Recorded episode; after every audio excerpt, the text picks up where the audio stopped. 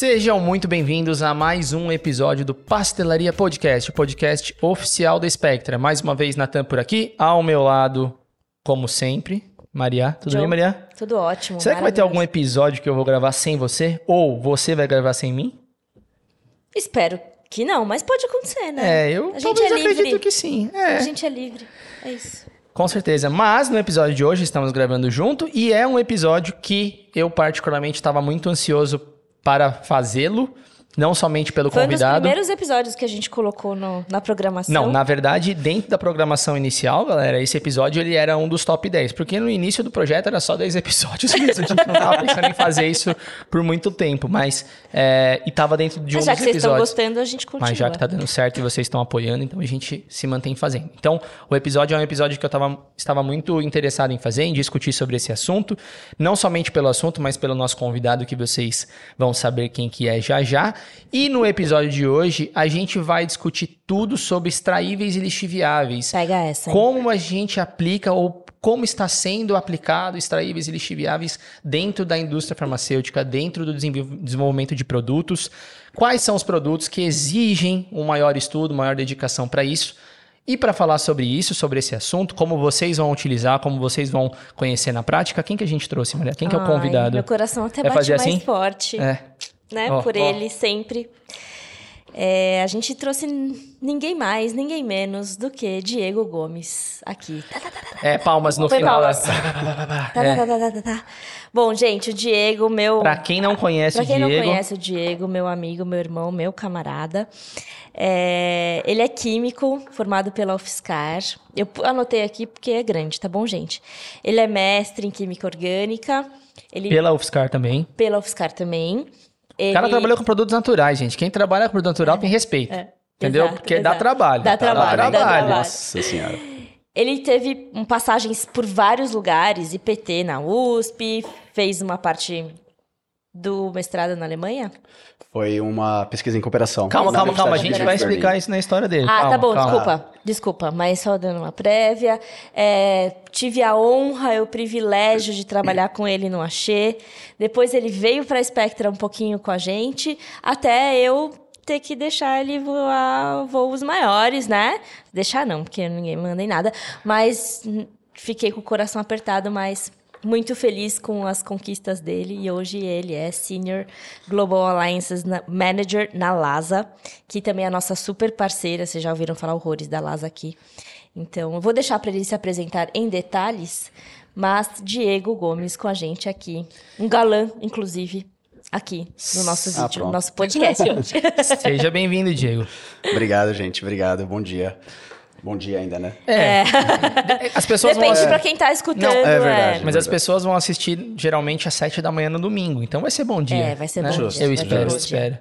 Bom, então, Diego, antes de começar, queria agradecer bastante a sua presença. Ele Sem veio da dúvida. Inglaterra pra cá. A gente teve que gente. ficar programando mais de um ano esse episódio pra poder fazer com ele. A gente fez questão, inclusive, de Ia trazer ser ele. online, aí eu falei, não vai dar, a gente É. quer você presencial aqui, aí ele arrumou um espacinho na agenda na agenda dele. A pra gente fez questão, hoje. inclusive, de trazer ele para falar sobre extraíveis, porque é uma pessoa que trabalhou na equipe da Mariá com impurezas na época do Axê, trabalhou com extraíveis, tem experiência em extraíveis desde dentro da indústria farmacêutica, depois aqui com a gente também, eh, desenvolvendo projetos enquanto ele estava trabalhando na, na, na Spectra conosco. Então é uma pessoa que a gente E hoje confia na bastante. LASA ainda trabalhando com Hoje na LASA ele ainda trabalha Faz com isso, mil mas... coisas, mas isso Mas aí daqui- ele trabalha com uma perspectiva diferente, o que também é muito interessante para a gente discutir aqui.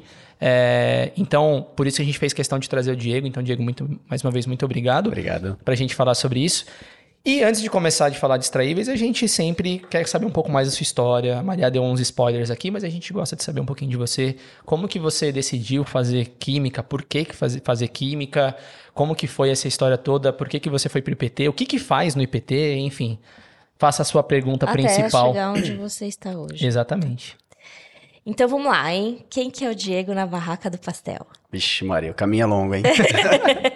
Ah, tem só umas Né? duas horinhas para falar, Diego. Fica tranquilo. Não, tranquilo. Bom, primeiro quero agradecer, gente. Obrigado pelo convite. É uma honra estar aqui com vocês. É um prazer. hein, Prazer é todo nosso. Vocês são uma inspiração, né? Ah, imagina, recebi. Demais. E foi- enquanto a gente trabalhou junto, está aí sempre na parceria. Acho que o Diego quer ganhar um café da manhã melhor, não é possível. Ele tá elogiando muito Meu, aqui. aqui acabou meu café. Ele quer um café feito Boa, na hora. Boa, boa, boa. Enfim, quem é o Diego na barraca do pão, né? Do pastel. Do pastel, do pastel, do pastel. do pastel. Cara, é, acho que a gente pode começar quando eu de- decidi estudar química. ah, fui lá, fiz um cursinho técnico. Falei, acho que eu gosto de química, né? Parece legal ali na escola. Tinha alguma outra É. opção, assim? Você tinha alguma coisa que você gostava, tipo, jornalismo? Não. Assim, quando você é criança, você gosta de um monte de coisa, né? Você é piloto de avião, É, aquela tudo. coisa, né? Astronauta.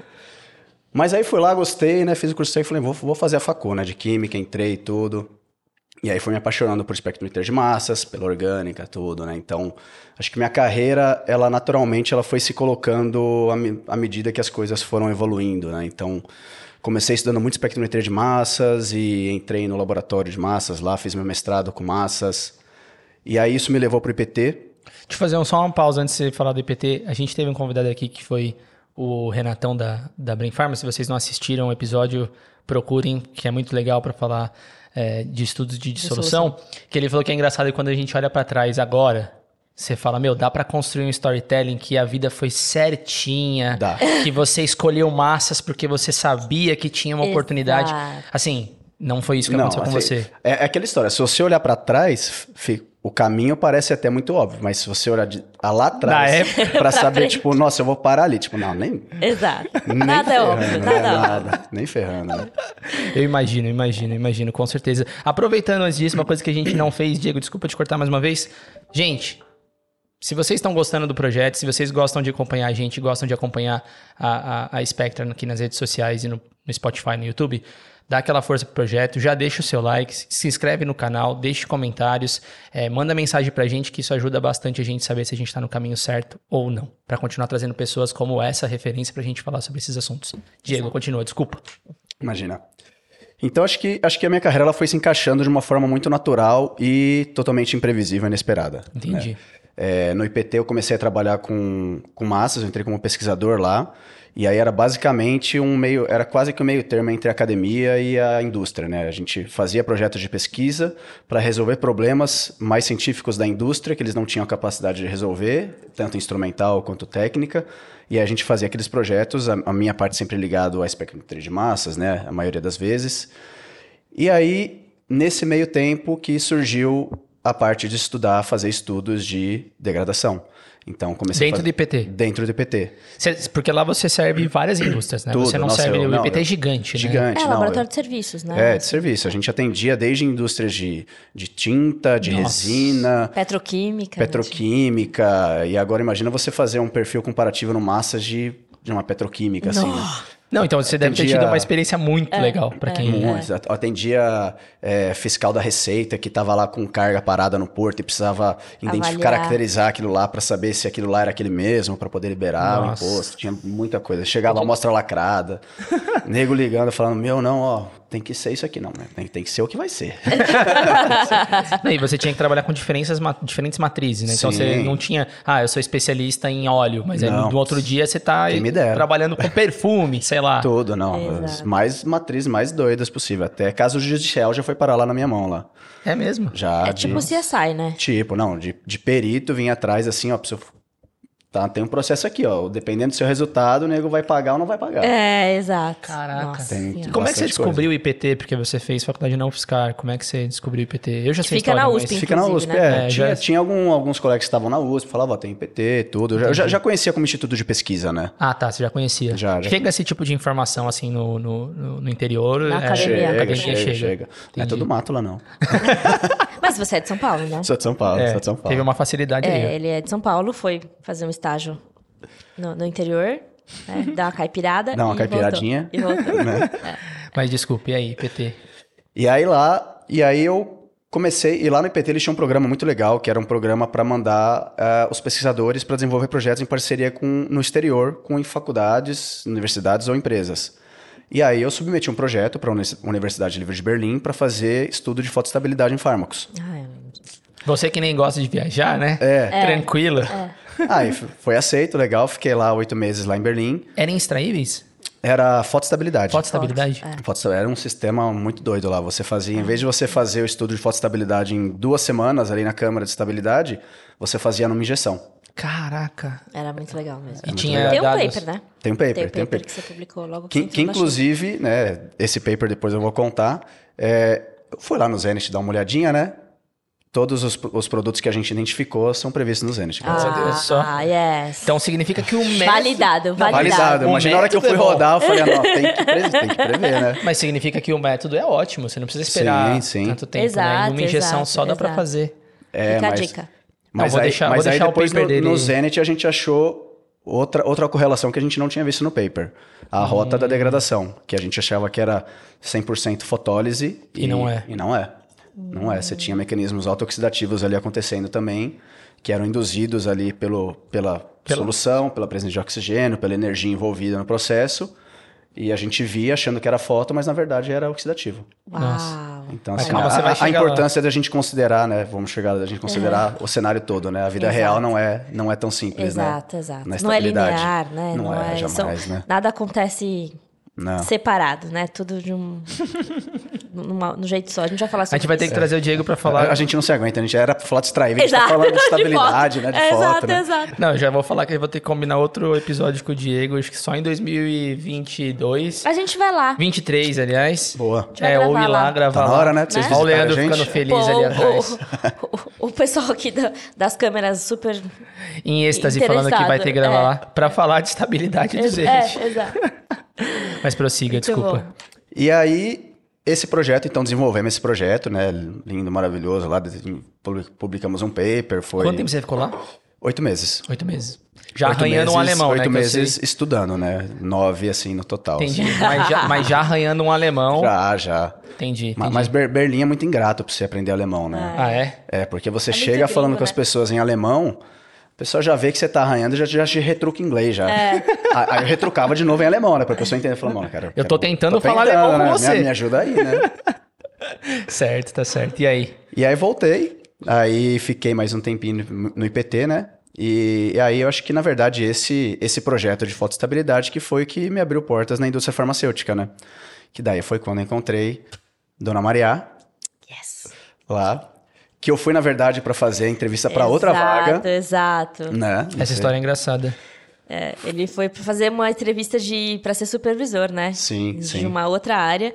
E aí meu colega na época, o Paulo, beijo Paulo, já sabia que a gente que eu tava procurando um profissional e tal, identificou o Diego na hora, me ligou lá, eu tava trabalhando, ele me ligou e falou: "Meu, desce aqui que eu tô fazendo uma entrevista com um cara que eu acho que ele é pra você, não é pra mim".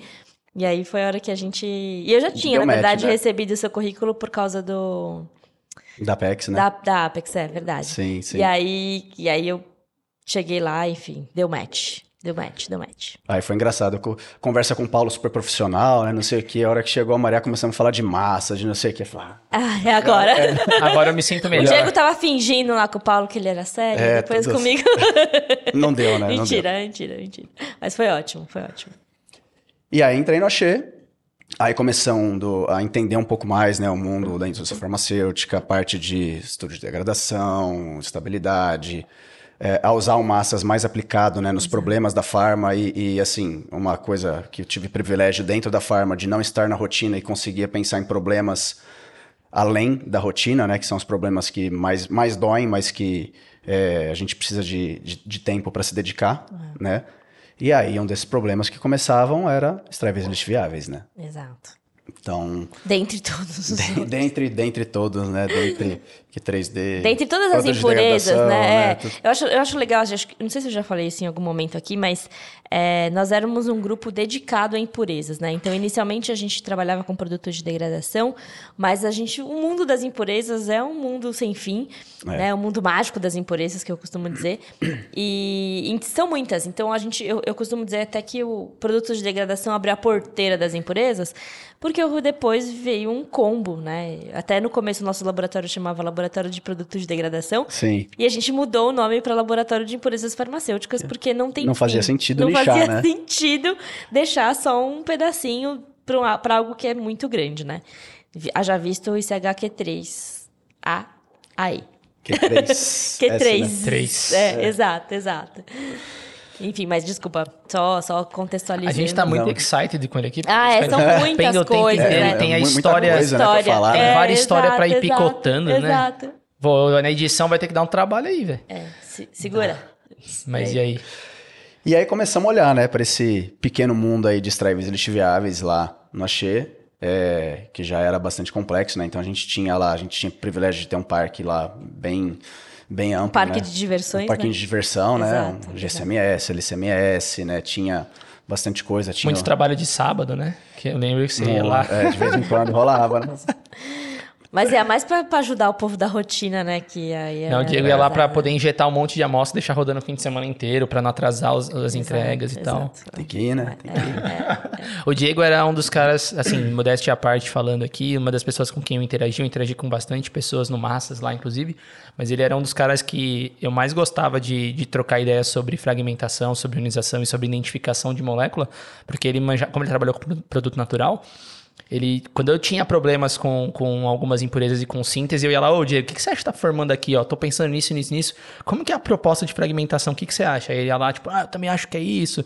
E quando ele tinha problema com carboidrato, aí ele, ô, eu tô com problema com carboidrato Porque eu aqui, de uma descobri que impureza. Nato era o rei do carboidrato. É, como- E eu fui pra indústria achando que eu nunca mais ia trabalhar com açúcar. Puta, errei feio. Aí ele, não, como é que eu faço isso? Então, puta, era muito da hora trabalhar com ele no Massas com isso também. É, não, você fala isso, mas na verdade eu que te usava muito ali, né?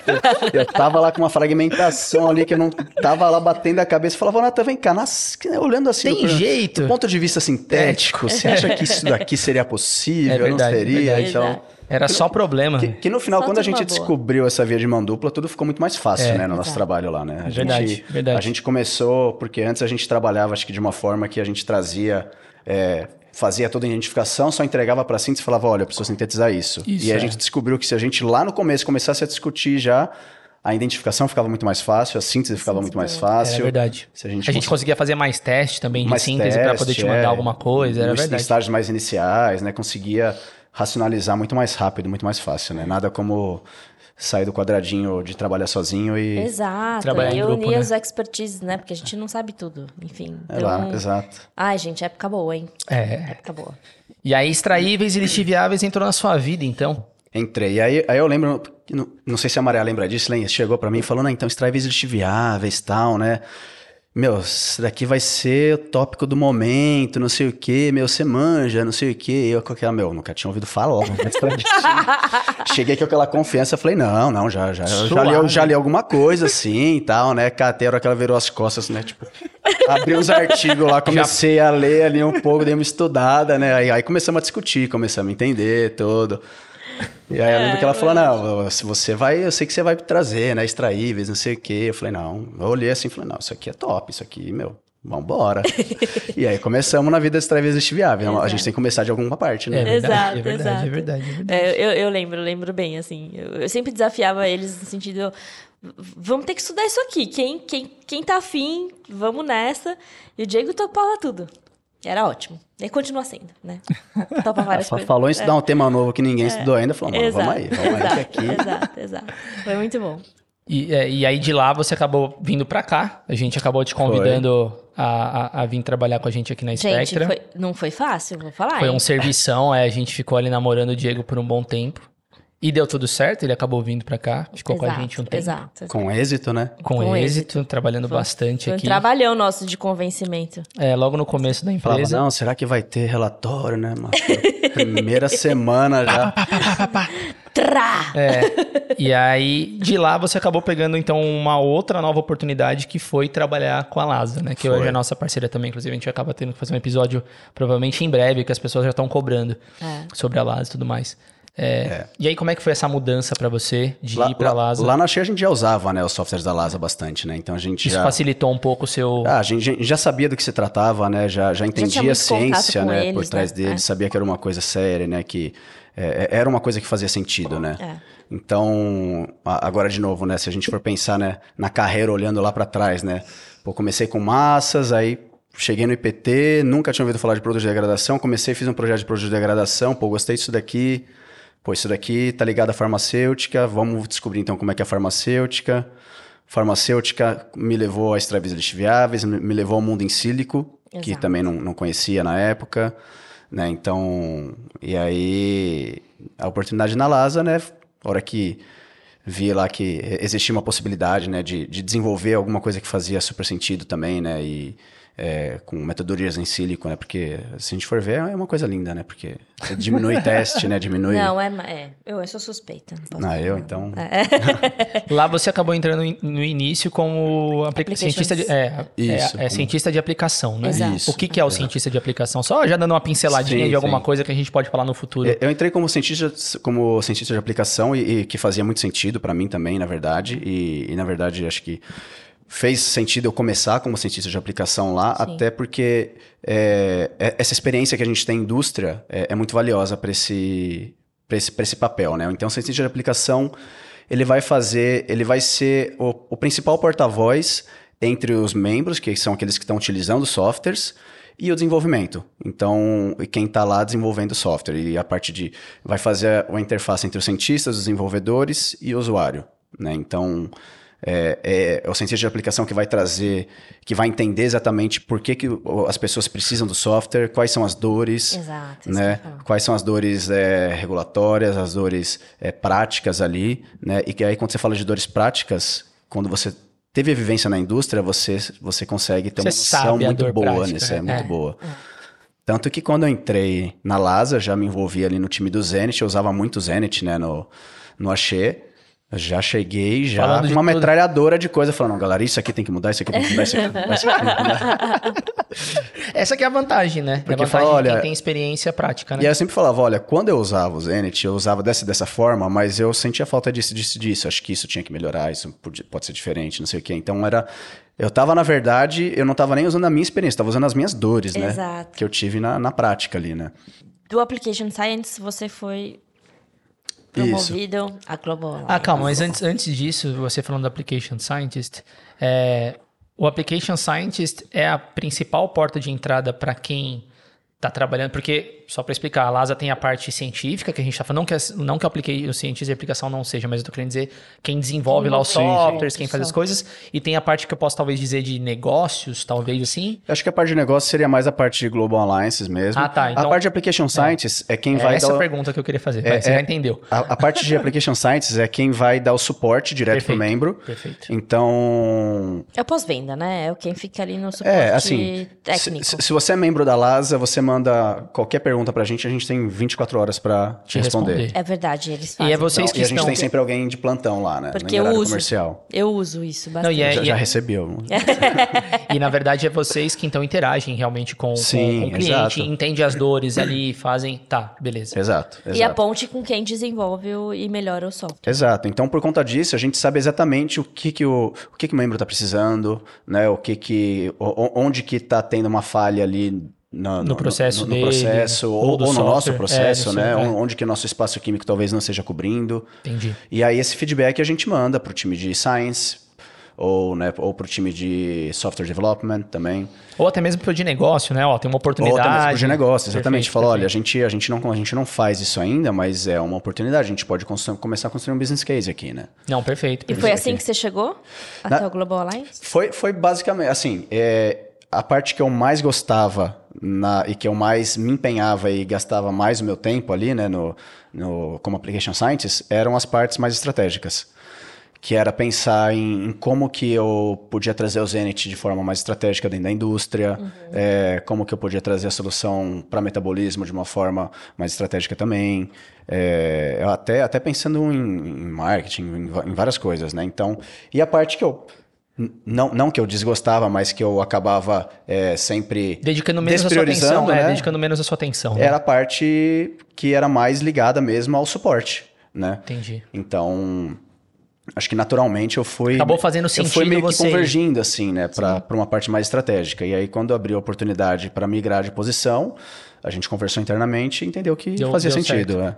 é. interessante que aí, duas coisas. Eu, eu já fui em cientista de aplicação também, antes de entrar no Axê. E, e é, uma, é uma experiência interessante, porque você entra em contato com muita coisa diferente, muito grupo diferente. Acho que é muito- necessário. Muito legal, é, é, é uma, é uma experiência muito rica para você entender várias dores diferentes. E aí faz totalmente sentido você migrar para estratégia depois disso, quando você tem experiência. Exato, exato. E aí, se você olha não, lá. não faria sentido do outro. Do ao contrário. Ao contrário. Exato. Não faria e aí, sentido. quando você olha pra trás lá de novo, pensando na trajetória, olha isso, você, né, começou ali de novo, químico, Exato. aí você foi pra uma área de prestação de serviço, que tem a ver, claro, porque você tá com a prática, você tá vendo dores e tal, mas você tá meio que se especializando, aí de repente você vai pra dentro de uma indústria onde você se especializa e hoje você tá em negócios, que não tem nada a ver. Mas que você Mas precisa tem, ter toda a experiência exato. e conhecimento. Aí eu isso que ia falar, é a diferença, Se né? eu não tivesse tido toda essa trajetória, eu não estaria onde eu estou, né? Era exatamente isso que eu ia falar. Aí eu vou te fazer essa pergunta.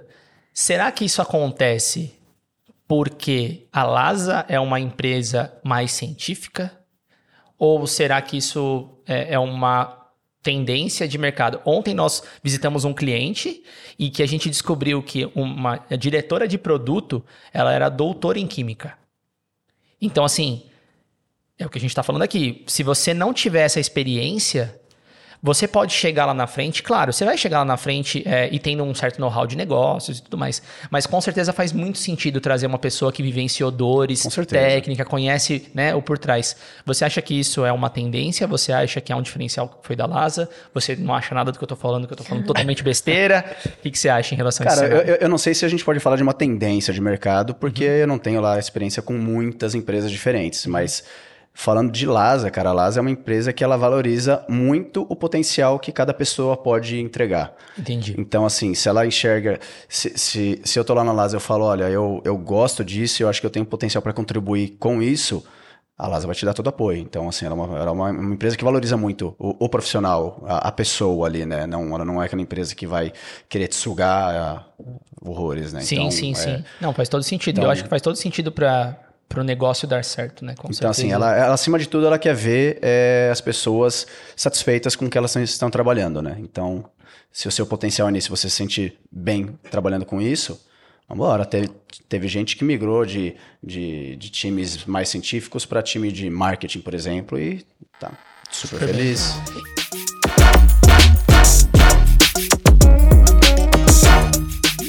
E hoje, então, como Senior eh, Global Alliances Manager, você faz o quê? Agora, como Senior Global Alliance Manager. É, nome grande, gente, nome É grande. grande. Enorme. É, então, é, é fazer mais essa interface com órgãos reguladores. Então, a LAS ela trabalha muito próximo com os reguladores, com a Visa, FDA, Health Canada, né? Então, a gente, é, a gente precisa muito deles, né? A- a- quando a gente fala de LASA, a LASA está numa posição muito confortável, né? Se a gente pensar. Porque a LASA não é indústria, então a LASA não tem obrigação de submeter um registro e ter um medicamento aprovado, ela não tem esse conflito de interesse, e ao mesmo tempo ela não é reguladora, ela não tem obrigação como a indústria de aprovar nada, de avaliar Nem nada. de digitar regra, né? Então ela consegue ficar ali no meio do, do, do caminho, escutando um, escutando o outro e apaziguando a situa- favor- situação ali. e apaziguando, trabalhando a favor dos dois, né? Exato, exato. Então é, a gente precisa que os reguladores é, entendam o conceito que a gente trabalha. É, de fato, né, entendam que aquilo é uma, é uma abordagem segura, uma abordagem confiável, né, que é, eles podem é, se debruçar nisso, né, eu ia falar rely on, né, É a força do hábito. é, que eles podem né, é, usar isso né, nas avaliações de forma de uma forma confiável. E se eles aceitam, naturalmente as empresas elas entendem também que elas podem economizar muito tempo no desenvolvimento usando essas ferramentas também. Exato. E se os reguladores não aceitam, não vai fazer sentido para as empresas usar, né? Então, assim, a gente, a gente precisa que os dois, os dois entendam o conceito e que seja confortável para todo mundo e que de fato seja alguma coisa que traga segurança para o produto, né? Perfeito. perfeito. Acima de tudo, né? Ó, galera, se tivesse uma cerveja na mesa que tinha um potencial, mas a gente não colocou porque tá muito achei, cedo, Achei estranho, né? acho que a gente ia ficar falando três horas só da vida aqui. Eu nem trouxe a experiência. O Diego tem experiências muito interessantes sobre gestão de república. É, eu não vou É. falar nesse caso aqui, mas o cara é o melhor gestor de repúblicas que tá universitárias que eu conheço. Eu, É. eu pulei essa parte no começo né, da apresentação, né? Exato. Mas vamos já começar a falar do que interessa do episódio sobre extraíveis e lixiviáveis, Diego. É, quando a gente pensa em extraíveis e lixiviáveis, talvez seja a pergunta que você vivenciou quando a Maria falou, oh, extraíveis e lixiviáveis e tal. Para quem Manja, nunca ouviu, exato. Para quem nunca ouviu e quem está nos assistindo, o que, que é extraível e o que, que é lixo viável? Para ficar bem claro para as pessoas, de modo sucinto, também não precisa ser muito. Tá. Mas o que, que para separar muito bem, definir o que, que é extraível e o que, que é lixo viável? Extraível são todas aquelas impurezas que podem é, potencialmente ser extraídas da, da embalagem, do processo produtivo. Né? Então, são, são impurezas que você vai acessar elas em situações forçadas ali de extração. Elas estão presentes, mas não necessariamente elas vão estar no seu produto. Em Tá, condições então. laboratoriais, né? Condições laboratoriais. Então você vai lá, tá numa condição de extração com solvente, refluxo, sei lá, é, ou sei lá, enfim, em condições forçadas. E são impurezas da embalagem ou do processo produtivo. É isso que eu ia falar. Não necessariamente, então, eu, tô- eu tenho que pensar só em embalagem quando eu falo em extraível. Não, Por não, exemplo, não. tubulação. Nossa. Você tem um caso- A gente tem cases. clássico. né? É, Nossa. então, tubulação também está envolvida, transporte está envolvido. Tudo, tudo, até, até o pallet, né? Embalagem primária, secundária, tem, tem casos clássicos, né, de extravisos viáveis, que é o, um antifúngico aplicado num pallet de madeira utilizado para transportar um produto que ele migrou pela embalagem secundária, pela embalagem primária. Isso é impressionante, cara. Impressionante, né, É cara? Deus, só pode, cara. Porque, cara, Ou não, né? Ou é o outro lado É, da força. Porque, pelo amor de Deus. cara, como, velho? Tem várias embalagens, Muito, esse né? negócio Muito. migra, né? E negócio totalmente volátil, né, meu? Uhum. E, e migrou pro produto e a hora que foram ver era o antifúngico que foi aplicado no pallet de madeira utilizado no transporte, né? Tanto Então- que eu acho que a- acho que até é proibido agora usar pallet de madeira, né? É. Na indústria farmacêutica tem que ser, acho que de, de plástico, né? Tem que ser Lavável, tem umas. Tem umas outro tipo de material. assim. Então, então, não necessariamente isso é interessante. Extraível, não necessariamente a gente só tem que pensar em embalagem, em tampa, em plástico. é, E- de Esse vai ser o tudo. principal, né? Porque vai estar no contato, Contato direto, com direto. o seu produto. Então, esse que vai ter a maior é, contribuição. E processo produtivo também, né? Claro, claro. Então, tubulação de processo Tubulação, produtivo, equipamento, tudo. maquinário. Aquela mangueira de borracha, né? Maravilhosa. Vem Nossa. desgastando. Nossa. O- A desgastada ainda é menos pior, porque eu já Já lixiviou, sou, já. já. lavou tudo, né? Agora, quando é mangueira nova, é um problema, né? Entendi. Eu costumo dizer que o mundo dos extraíveis e lixiviáveis, assim, é- é um, é um convite para quem gosta da viagem. É o Nossa. satanás do avesso isso daí. É satanás do avesso. Ó, nada é óbvio. Nada é óbvio. Você começa ali na embalagem primária, né? Tem contatinho ali com o produto. Aí daqui a pouco você não acha o que tem que achar. Aí você vai para embalagem A secundária. hora que você acha que você sabe tudo ali, você vê que você não sabe nada. Exato. Né? Extraíveis e lixiviáveis é um desafio diário do quanto a gente não sabe absolutamente nada sobre impurezas. Não, e, eu- e quando a gente fala de embalagem primária que, tipo, passa da embalagem pro produto, tá beleza, a gente vai falar aqui. Mas o problema é quando tem esses migrantes, cara, é impressionante. Eu, não- eu também não conhecia Sim, antes sim. de entrar no, no achei assim, cara, o migrante é impressionante. Como é que ele passa de uma embalagem secundária pra primária e chega dentro do seu produto? É, fala, cara, esse do pallet eles categorizam como migrante. né? é, Mas é- nossa, é, é, um extraível. Exato, é, é. E o que, que é o lixo viável? O lixiviável, parafraseando a doutora Maria Altramari, é a vida real, né? é, o que, é o que de fato acontece, é o que de fato vai migrar para o seu produto ali durante a estabilidade, durante a vida do seu produto. Então, aquela, tudo aquilo que a gente estudou no, extra- no extraível, ele é um potencial lixiviável. Potencial porque não, não necessariamente ele vai para o produto. Sim, perfeito. E aí, quando ele está na estabilidade e aquilo de fato migrou para o produto, ele vira um lixiviável, né? Ele só muda de nome, né? É. Perfeito. Então, só para definir aqui, de modo geral, extraível é o que tem potencial de ser extraído, independente se é da embalagem, do processo, tubulação, transporte X, para o produto, mas não necessariamente ele vai ser extraído, é só o potencial. É, o, E o o- lixo viável é o que de fato você encontra no Exato. produto que saiu da embalagem, do processo. nananana. Exato, é o que de fato você encontrou De lá. fato, você encontrou que é a vida real. Então, quando você fala, nossa, eu quero fazer estudo de lixiviáveis, né? Pensa que é uma coisa super simples, né? Não, lixiviáveis você vai ter que avaliar a sua estabilidade inteira mesmo ali, né? Você vai ter que acompanhar a estabilidade e já e aí como é que eu vou avaliar, né? Você já tem que ter definido um monte de coisa lá atrás, né? Exato, exato. Esse, A gente vai falar esse, sobre isso. É, um, É, só- é só- uma só pra dar um- levantada de é, bola boa. É, ma- mas o que eu gosto muito de, de comparar a cabeça de quem vem da degradação, né? Com extraíveis e lixiviáveis é assim, gente. Pega o que a gente aprendeu com produtos de degradação e dá uma bagunçada. Por quê? Nossa, é. Porque a degradação, ela é muito confortável, apesar das pessoas ainda acharem que não é. Nossa, tem Ela é degradação muito confortável. Por quê? Porque tudo que você encontrar na estabilidade, obrigatoriamente você tem que ter encontrado nas suas avaliações anteriores. Então, degradação forçada, tranquila. Compatibilidade. compatibilidade. O tal do balanço de massas é maravilhoso. É, ele te mostra tudo, né? Ele fala assim, ó, deu certo o que você fez e não deu certo o que você fez. Né? Exato. Você tem alguma coisa para validar o seu racional ali, né? Exato. Você, você tem a, a prova real. Como é que né? você valida no Lixiviáveis? Do que- Exato. Não valida, né? Então, no caso, extrair mas é um negócio que, assim, Não, porque pode Confia. aumentar. confia, né? confia e vai. É. Né? E aí, aí é preciso ter uma bagagem, né? Não, que pode aumentar a massa do seu produto a qualquer momento. Você fala, caraca, aumentou da onde? Não é assim, acho que, eu acho que é uma bagagem no sentido de não só tanto analítico, porque é um desafio imenso quando a gente compara com o que a gente faz hoje em dia na rotina da indústria farmacêutica. Sim, total. É uma outra, é um outro gente parte para outras técnicas, né? É, outras, são outras técnicas, outro racional. E a gente nunca pode desconsiderar. E seu método de lixir viável tem que ser tão bom a ponto dele se preocupar com o migrante. Então, porque migrante não tem como Exato. você. Não dá pra você estudar embalagem secundária, pallet. Você tem que ter é, target e não target ali, né? No Exato. seu método, né? Exato.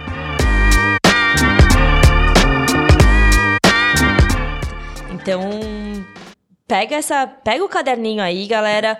Presta Vamos atenção começar, nesse vamos conteúdo começar a aula aqui. aí. É. Vamos começar a falar dos Strives Vamos começar agora. né? real agora, porque é, é para sair da zona de conforto e é para você buscar. E aí é pesquisa, né? Acho que é uma coisa que é muito difícil, inclusive, de É. padronizar. Existem É, é, muitas Esse discussões. é um ponto muito importante, né? Exato. Onde que, onde que a gente aprende e acha informação, né, Exato. Miguel?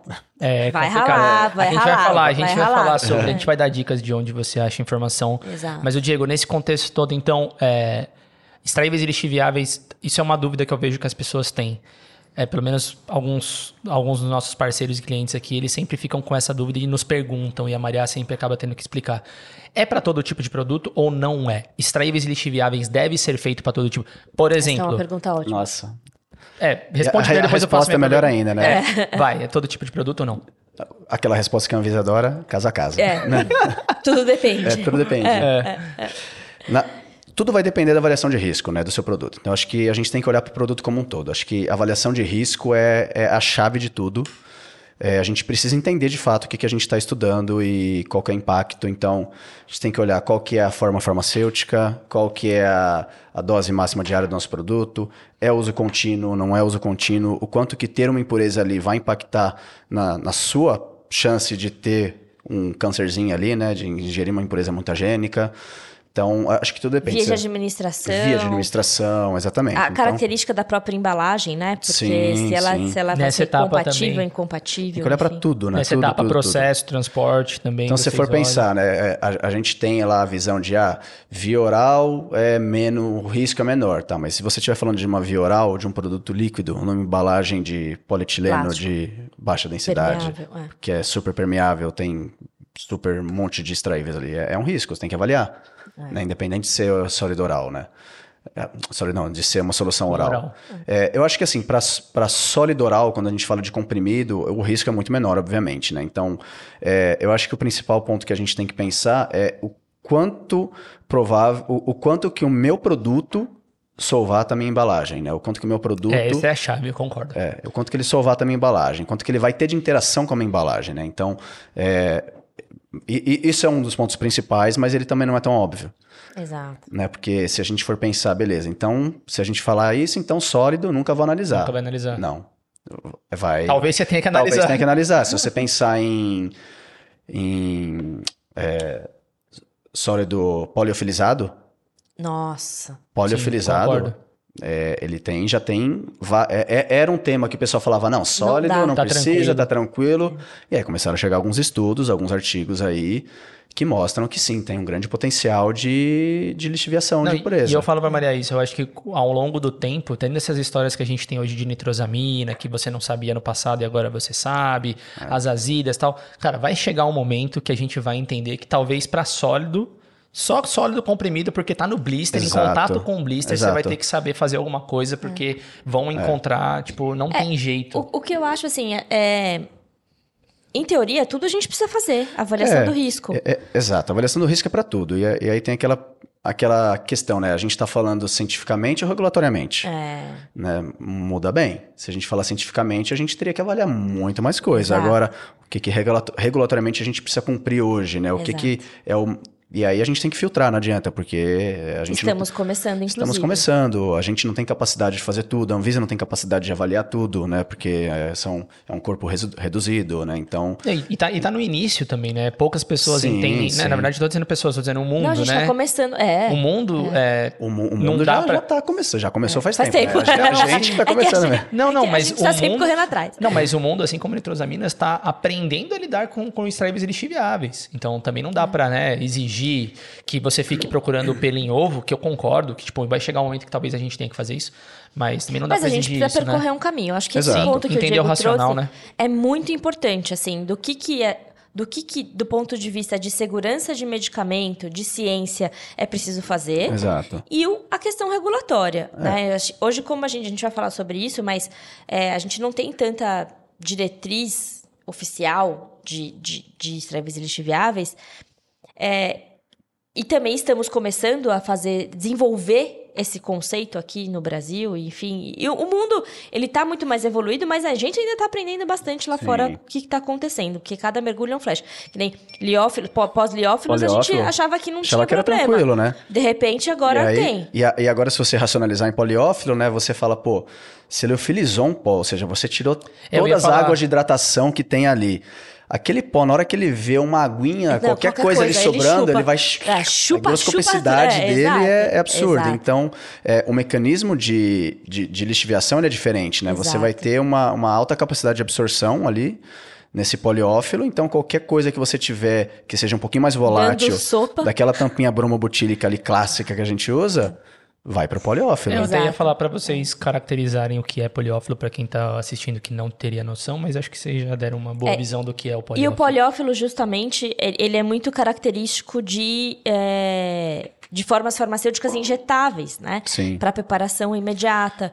Então, aí tem um ponto importante, é, que a gente, hoje em dia, a gente tende a começar os estudos de extraíveis lixiviáveis por vias de administração que sejam mais importantes. críticas, né? É, por conta de uma exposição sistêmica mais relevante. É. Então, as- os injetáveis, os inalatórios, os oftálmicos, enfim. Por isso que, assim, não é que a gente está negligenciando a questão da exposição oral, não é isso, mas a gente sabe que oral... Priorizando, né? É, a gente está priorizando, muito bem. E eu, eu acho que nisso, um bom ponto de partida para a gente decidir por onde que a gente, quais os produtos que a gente vai olhar primeiro, né? Porque a gente tem que priorizar. É, acho que um bom ponto de partida é a USP 1664, que ela tem aquela Exato. matriz de risco lá, que ela vai fazer a relação do- da interação do produto com a embalagem. E da né, via o- de exposição. E da via de exposição. Então ela vai identificar, pô, eu tenho um alto risco de, pela via de exposição, um alto risco pela interação produto-embalagem, então esse daqui, Eu ele tem um risco pensar, maior. é. Então, acho que é um, é um bom ponto de partida. É. Né? Então, fica a dica, USP 1, 1664 e é um 663 de Um 663 é distráveis, exatamente. Eu vou colocar na no, no- Lição de casa. Não, vou colocar no, no- Na descrição. Na descrição do episódio, inclusive, até o próprio paper do Diego, se ele liberar, eu coloco lá o Lógico. títulozinho Opa. da descrição. Com certeza. Não, beleza. Então, o que a gente está falando aqui é a importância do estudo de, avaliação de, de avaliação de risco, inclusive para definir Sim. os seus próximos passos dentro se vai ser importante a avaliação do, do extraíveis lixiviáveis e como fazer o estudo, né? Que é Eu acho que importante é- isso É, eu, eu acho que a avaliação de risco Pode é. falar como é que faz o estudo, né? Podemos. Pra come... Começando pela avaliação do risco. Não é, você É. fez a avaliação, É, avaliação- do risco, como, você como fazer determinou- estudo, não tem como falar de como fazer estudo sem falar Sem fazer primeiro de avaliação de de risco, né? é. E acho que a gente pode- você pode até. é, acho que o problema é que as farmacêuticas mais encontram, né? Em, em não fazer avaliação de risco, né? Acho que mais. Você acha que as pessoas, as indústrias tendem a, tipo, diretamente ir fazer o teste e não necessariamente fazer a avaliação primeiro para depois fazer o teste? 200% das vezes. Eu ia falar, gente, esse é o principal motivo, inclusive, de exigência que a Anvisa eh, manda para as empresas, que a gente costuma ajudar aí as empresas a, a responder, que é a indústria farmacêutica nacional, principalmente, né? Ela tem uma tendência a querer resolver o problema pelo final. Então, assim, ah, fui questionado, tá bom, não vou ficar filosofando muito, vou lá fazer o teste. E hoje em dia, a gente vê a movimentação, né, e as discussões da Anvisa, não é Não querem, isso. não querem. Eles nem querem. A gente teve um caso que um cliente nosso fez o estudo num laboratório, mandou, a Anvisa devolveu. Aí ele foi e fez em outro laboratório, a Anvisa falou, amigão, deixa eu te falar uma coisa. Eu quero só entender por que, que você fez isso aqui, né? Me conta!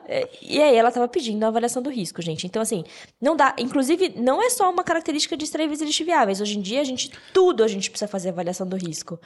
Já, É. já vi voltar até estudo de degradação forçada porque não teve estudo teórico É antes. isso que eu ia falar. Então, assim, a gente acha que a gente pega, por exemplo, o pessoal lá da 53, né? É, ah, tem que fazer o relatório de perfil de degradação, tem que ter o estudo teórico, tem que ter. Gente, isso nada mais é do que a Anvisa te obrigando a fazer a avaliação do risco. Para você fazer o estudo de degradação forçada. Só, só tentando te falar, olha, eu preciso que você entenda o seu produto. Exato. E, e pensa no que você vai É pro fazer seu bem, né? Vamos. estudo. É, então, a Anvisa tem as suas formas aí de, de conduzir a- a- os- as diretrizes da- das empresas, mas no final, traduzindo para todos vocês, é isso, a avaliação do risco. Então, vamos começar a falar de avaliação Vamos do lá. risco. Dá- acho que dá tempo, será, de falar só de? Exato, que as exato. pe- Aí é melhor fazer live, né? Porque as pessoas ficam assistindo, tomam um café, pegam um Exato. vinho. né? Não. É, acho que essa é a parte mais importante é, para extravias viáveis. Acho que tudo tem que começar nela e é um grande erro que acho que as indústrias fazem é ir primeiro para o experimental sem pensar em nada antes.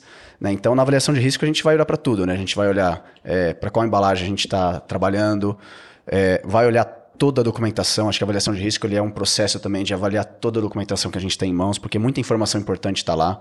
Né? Entender quais são os potenciais lixiviáveis de acordo com as informações do fabricante. Entender a embalagem como um todo, né? pesquisar mesmo, ir um pouquinho para a ciência de materiais ali, pesquisar um pouquinho é, os polímeros, o vidro, né? Uma E- pergunta, na sua experiência em relação aos fabricantes, que é uma coisa que a gente sempre questiona, principalmente mais para nitrosamina ultimamente. Como é que é a relação aos fabricantes? São- fornecem muita informação? Não, não Temos fornecem? fabricantes e fabricantes. né? Ah, tá Depende, bom. depende. Depende. Shot, beleza. Shot tá no Shot céu. tá no céu. É, shot tá no céu. Entendi, entendi. Mas tem fabricantes e fabricantes. Porque no final, a obrigação da indústria farmacêutica, né? Perfeito. Exato. Eles não têm essa obrigação. Existe uma pressãozinha ali da farma, né, para poder para pedir, né, esse, um pouco mais de informação. Quem quer ganhar o cliente fornece, quem não Quem tá nem aí, não tá nem aí. não tá nem aí. Exato. Acho que esse é o ponto. Eu costumo dizer assim que é, fornecer, ajudar a farmacêutica é uma questão de parceria. Exato. Né? Se você tem uma boa parceria com o fabricante de embalagem, é, e ele é um bom fabricante de embalagem, ele tende a te ajudar no sentido de, se ele não te fornecer o estudo de Você vai procurar quem ajude, né? Quem, quem forneça. Exato. Ou é, ele pode te fornecer a composição. Né, que é da, embalagem, o que já ajuda muito na avaliação do risco para você direcionar os estudos, né? Ajuda, né? Mas o que, o que vai migrar mesmo são os aditivos que são né, fechados não ali, falam, né? Que é. é, a parte Então, da gente, propriedade é, intelectual, né? Gente, é uma luta, tá bom? Quando eles não dão estudo de extraíveis, é uma luta, assim, porque eles. É. a- tudo é segredo industrial. E, na boa, a farmacêutica não vai reproduzir a sua embalagem, amigo. Ela só quer saber o que, que ela precisa procurar, entendeu? Então, acho que é, é até uma ciência que a gente Sim. precisa muito sair um pouco da nossa zona de conforto, porque falar de plástico, Exato. falar de vidro, A última coisa que a, farma- que a farmacêutica quer é ter trabalho produzindo uma embalagem dentro de casa, né? Quer aquilo pronto e com o máximo de informação possível para ter menos trabalho, né? Exato. Então, se você é um fabricante de embalagem, você Ajuda pode nós. ajudar. Ajuda nós. Fica a dica. Justo. E o que mais? Então, aí é entender né, os tipos de embalagem, aí, como eu falei, entrar um pouquinho na ciência de materiais, olhar para o tipo de polímero. E aí, quando eu falo entrar na ciência de materiais, é estudar processo produtivo daquele polímero, quais são os aditivos que são utilizados eh, comumente. Entender é, especificação da embalagem, né, o que, que significa as especificações, né, o que, que isso pode te traduzir né, como potencial de lixiviação ou não. É, tem, tem muito teste né, da farmacopeia que parece bobinho, assim, mas se você olhar É. o, o, o porquê que aquele teste é feito, aquilo te dá muita informação também. Né? Então, ó, tem, tem que olhar para tudo assim, ó, tem- sem desconfiar de tudo. É, é isso, tem que desconfiar de tudo. Essa é uma boa frase. é uma boa característica. É, é uma boa frase. Você tem que desconfiar Desconfia. de tudo. Desconfia eu, de vou, tudo. eu vou postar isso hoje no, no Stories. Basicamente, você você olhar assim, pô, legal, ele atende farmacopeia, capítulo tal, tal, tal. Hum, o que, que quer dizer essa farmacopeia aqui, né? Tipo, Exato. vai lá, entende a fundo, entende o material. E aí, com isso, você vai ter, um, pelo menos assim, num esboço, um perfil de quais são os seus potenciais lixiviáveis ali. O que, que é, é mais provável que lixivie das suas embalagens. E aí, esse vai ser seu ponto de partida. Você sabe, pelo menos, aí nesse ponto, quais as técnicas que você vai ter que eh, direcionar o seu estudo. Assim, quando a gente fala de técnica, né? É lógico que a gente tem que olhar para todo um para todo um espectro de técnicas, né? A gente tem que olhar literalmente, né? Literalmente. Literalmente. A gente tem que olhar para.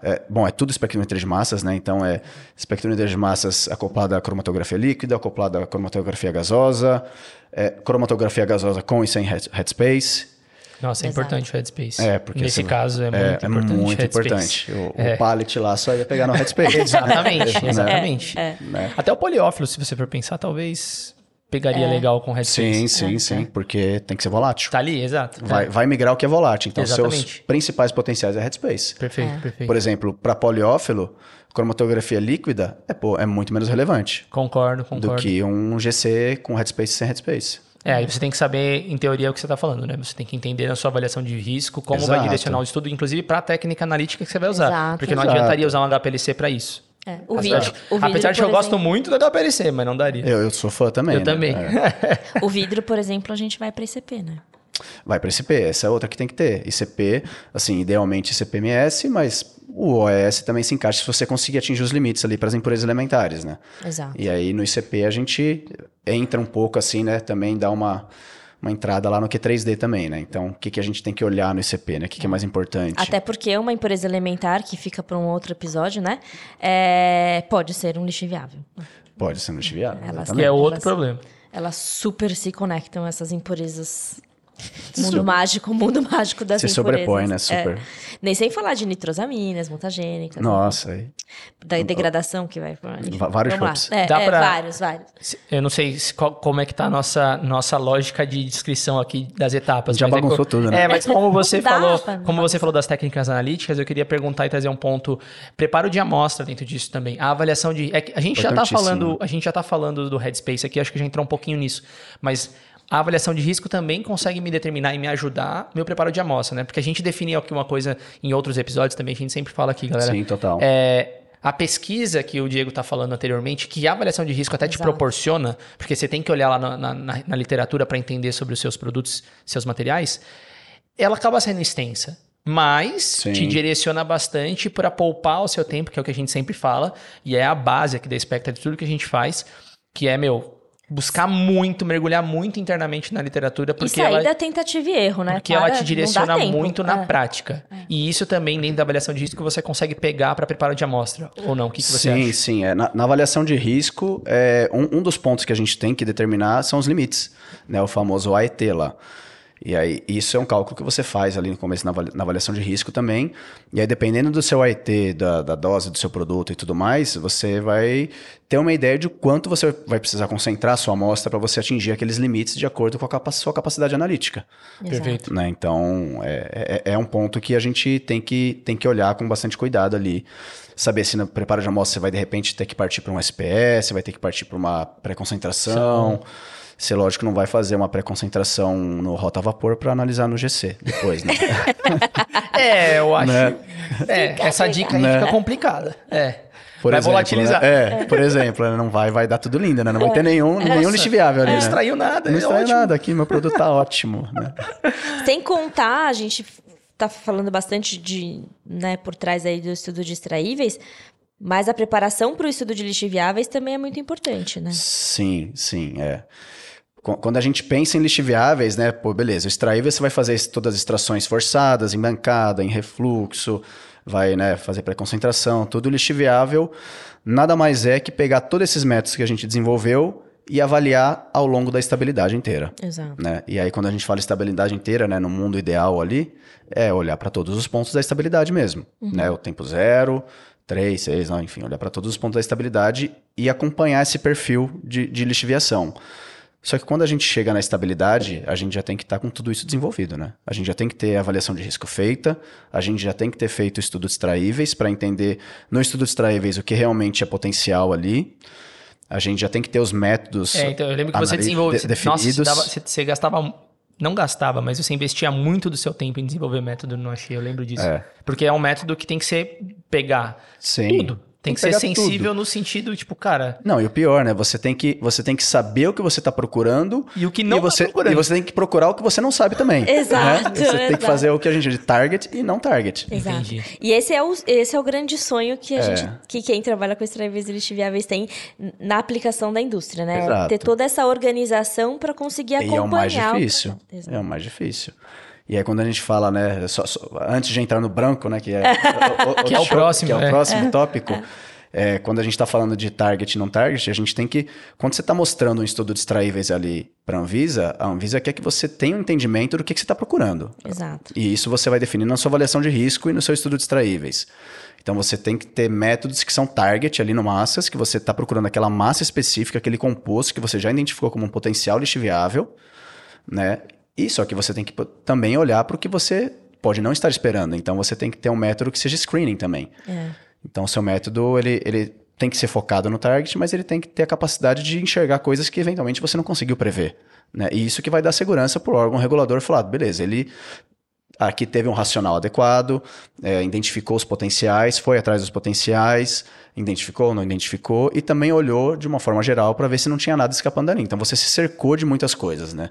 Eu acho que a Anvisa ela é muito, é, muito razoável, né? Quando a gente pensa em racional analítico, ela só quer que você explique e te dê um racional científico adequado. Ela só quer Exato. isso. Uma Ela pergunta. não quer o coelho da cartola, né? Exato. Não existe, é, ou se você vê dessa forma, é, estudos de extraíveis e lixiviáveis, a técnica analítica experimental mesmo, sem estar associado a uma espectrometria de massas. Não. Tipo, impossível, né? Jamais. Jamais. Gente, é, ó. E a segunda, e, e isso demonstra Esse- a esse é mais um importância. chopp, né? É, não, isso demonstra a importância é, para o futuro, inclusive, das pessoas que querem se desenvolver, aprenderem mais sobre isso, porque isso vai chegar dentro da indústria e vai se tornar rotina em algum momento, tá? Sobre espectrometria de massas. É, E eu ia te perguntar, tem uma dica só para a gente não estender muito o episódio, porque tem muita coisa pra gente falar, para desenvolver esses, esses métodos, tipo, como a gente tá falando aqui de target e não target. Dá uma dica, tipo, alguém se qual que é para desenvolver o método lá? O que, que é? É um método mais longo? É um sistema com um eluente mais comum de geralmente acetonitrila sei lá o quê? Se você tiver uma dica para dar para a pessoa, que, que Nossa, pode ajudar? Difícil. Uma, é uma, uma. A pergunta de um milhão de dólares.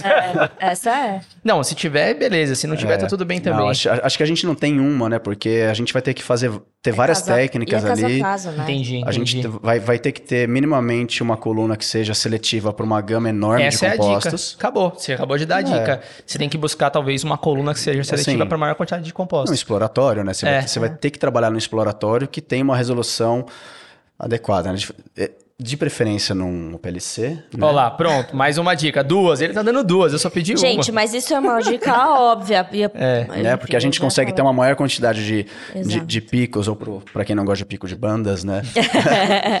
Ali dentro de um cromatograma, né? Uma maior resolução. Perfeito. E uma coluna que a gente consiga ter E rápido. Perfeito, é, perfeito. rápida, né? Porque time É. is money. Time is money, É, exatamente. perfeito. E, e aí, no, acho que no Massas você trabalha tanto no modo scan com- quanto no, M, no Quanto no modo target, é, né? Porque aí você vai procurar e vai deixar aberto, enfim.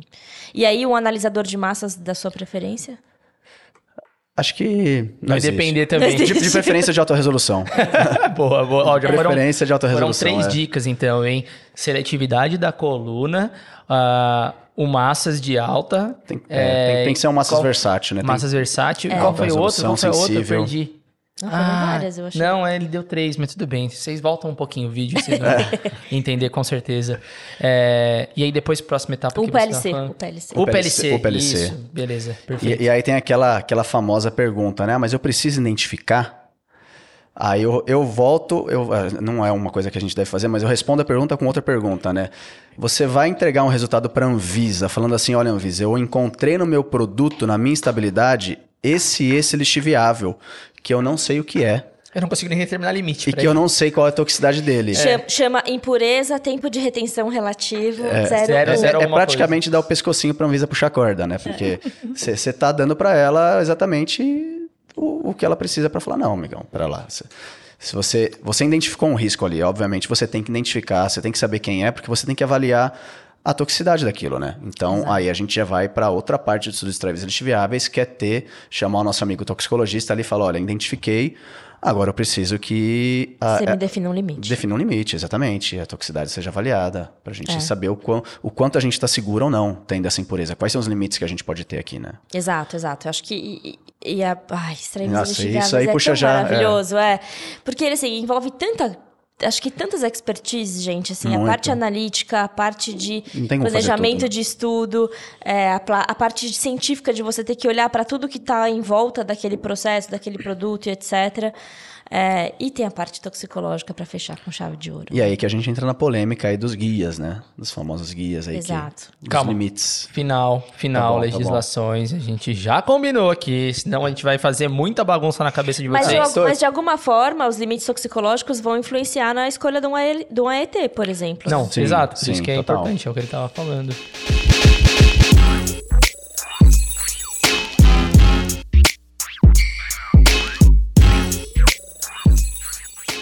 Mas, ó, a gente é, avançando então nessa questão do método e tudo mais, Ah, a gente ia trazer a questão do branco, Do da branco. importância do branco. Ah, que é uma é, do pergunta que a gente recebe bastante em- em- é, também, para tentar explicar para eles qual que é a importância Que a de gente fazer... nunca tem. É, não, não, Mas a é, gente aí tem um que tá. sonho. A gente vai explicar o grande desafio que é definir o branco dentro de um estudo de lixiviáveis e por que, que ele é importante.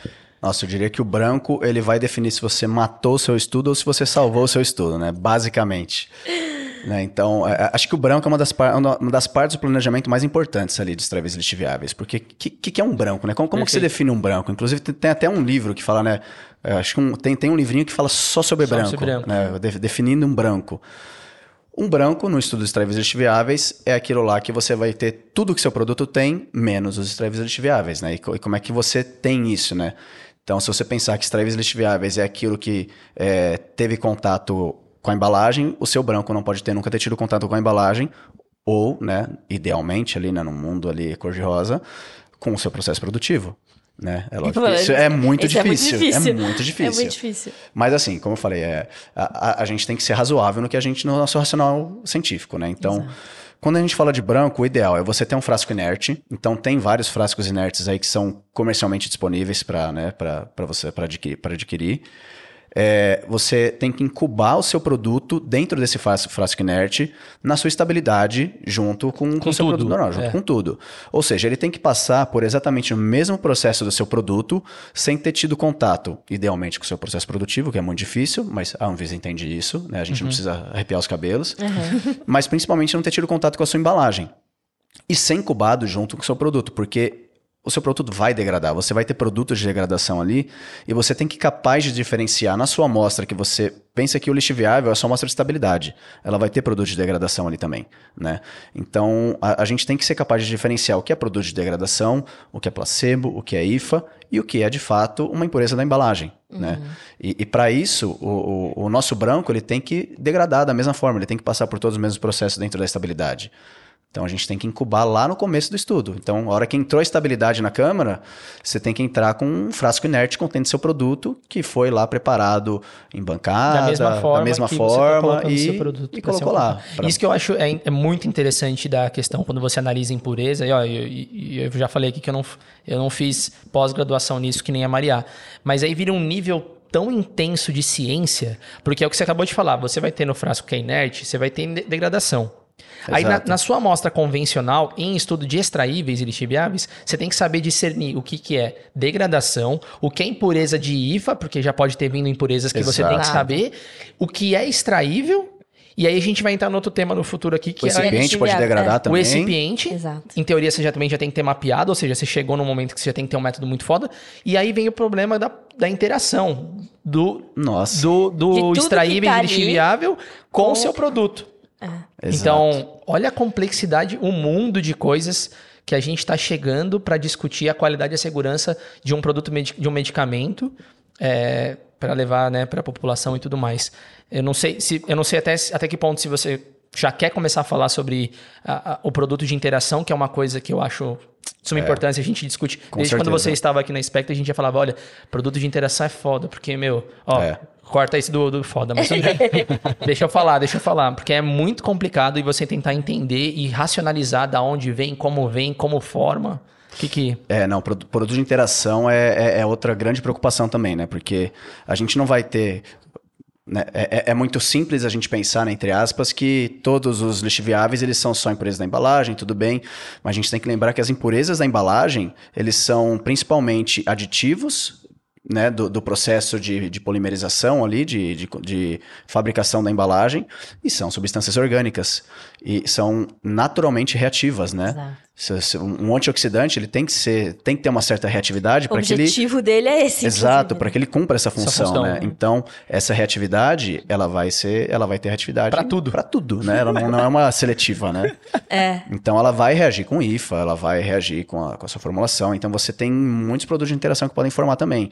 E aí, a gente já começa pisar em outro terreno, né? Porque a gente, muitas antes, a gente interpretava produto de interação como produto de degradação. É, eu ia fazer essa pergunta. Né? A gente tá. olhava assim, a gente regulava ele no limite da 53. Exato. Né? Beleza, tá acima, tá abaixo do ali, tô tranquilo, eu só notifiquei, tem um produto de degradação aqui, uhum. pô, mas será que é degradação mesmo ou será que é, é, interação? Ah, não, mas tem um perfil espectral ali parecido com o IFA. Beleza, mas a massa dele aumentou. Pra caramba, sei é. lá. Será que é incompatibilidade com a formulação? Se for, tá um pouco mais tranquilo, tudo bem, a gente ainda consegue usar o limite mapear. da 53, é. mapear, mas será que não é incompatibilidade com, com a embalagem? Com a impureza da embalagem? Né? Então, é, aí a gente já começa a ter que trazer para o limite do ali do, do M7, né? Trazer para outros limites se for, né? Mutagênico, ou trazer para o limite ali do, dos guias de extraíveis lixiviáveis. É. Então já começa a mudar o cenário. É, a gente tem que né, pensar em muitas coisas. Exato. Nossa, e, eu acho que tá aí é muito maravilhoso. É, mas né? grande e complexo. Acho, lindo. É. É, e, tá, e tá aí a importância, de novo, de ressaltar a questão da identificação de todos esses compostos, Exato. né? Então, acho que a 53, a degradação, enfim, ela veio com essa licença poética, eu diria, né? Para a gente não ter que se preocupar com identificar tudo e etc., por, por partir do pressuposto de que tudo que tem ali, de alguma forma, é conhecido, é, foi rastreado em algum momento e assim por diante. É. Mas quando a gente começa a falar de interação, de. de e, e hoje em dia, né, gente, preocupados com empresas mutagênicas. Como é que você vai saber se aquilo vai ser tóxico ou não naquele Exato. limite se você não sabe o que, que é? Então, primeiro ponto, a identificação é crucial. Eu acho que é um grande desafio dos extraíveis lixiviáveis, né, que tira totalmente Total. a, a, indústria do conforto, da zona de conforto. E acho que é um grande divisor de águas, né, da 53, quando a gente fala de estudo de degradação, quando a gente fala de extraíveis lixiviáveis, né? Exato. Porque na 53 a gente até fala assim, meu, não identifica. Vai identificar é, só o que está lá é, na estabilidade. A impureza do IFO, o perfil é parecido, não, a probabilidade de ter um, um alerta toxicológico importante ali é menor.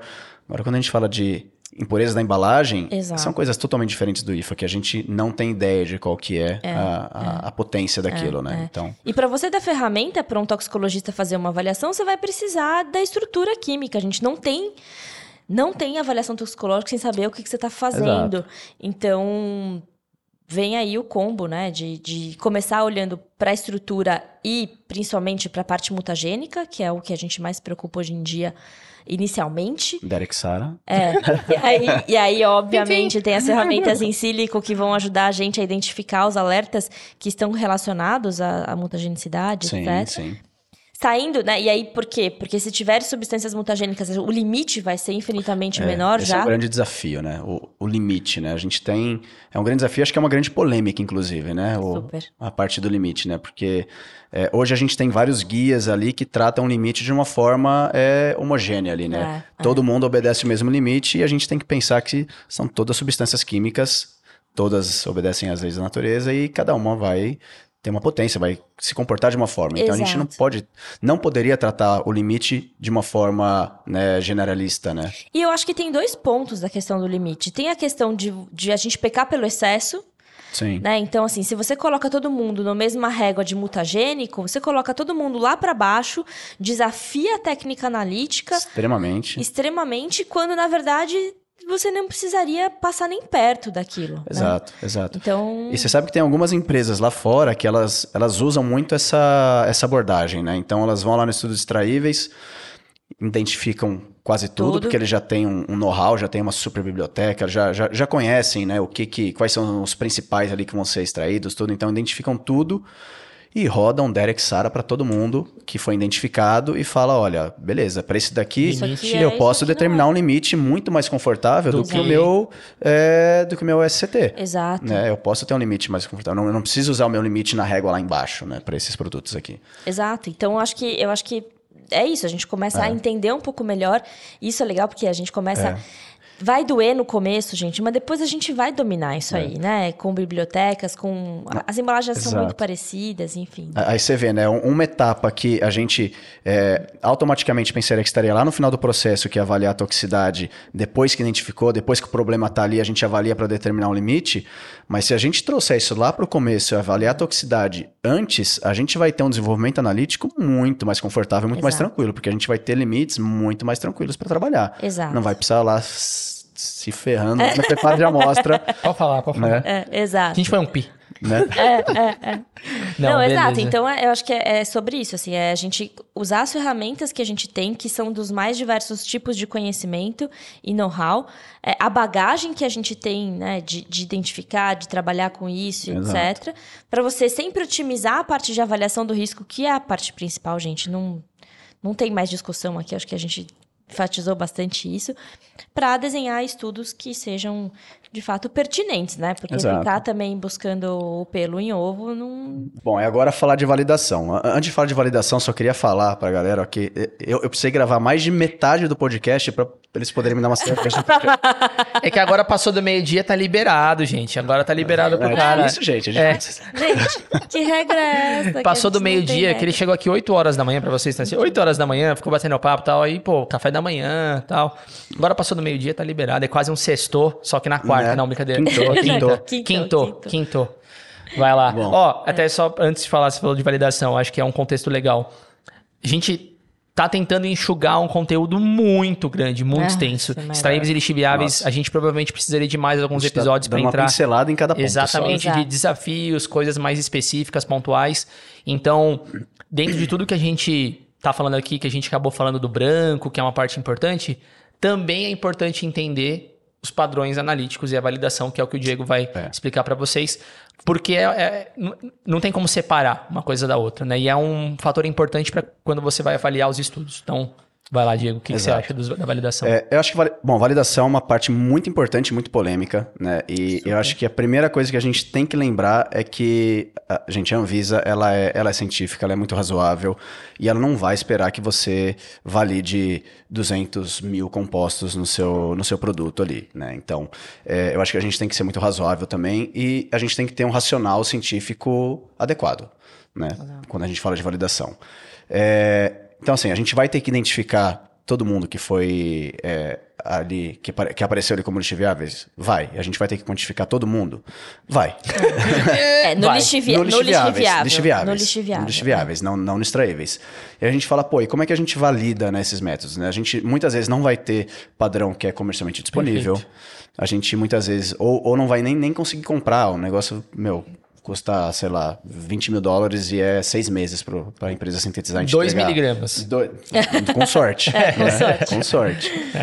Então, assim, acho que a gente tem que ser razoável. Então, é, o que, um- uma abordagem que é bastante aceita é você fazer a validação usando compostos que tenham uma semelhança química com os seus potenciais lixiviáveis. Então, você tem que olhar para sua avaliação de risco, você tem que olhar para o seu estudo de extraíveis, saber quem que está aparecendo ali no seu estudo de extraíveis, você teve que identificar, né? Quem apareceu um pouquinho ali em cima do limite.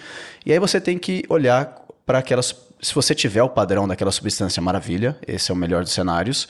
Se você não tiver, a gente tem que pensar em padrões que se assemelhem, se, se assemelhem estru- estruturalmente àqueles, àqueles extraíveis e aqueles li- lixiviáveis que, vão que são os potenciais no seu produto.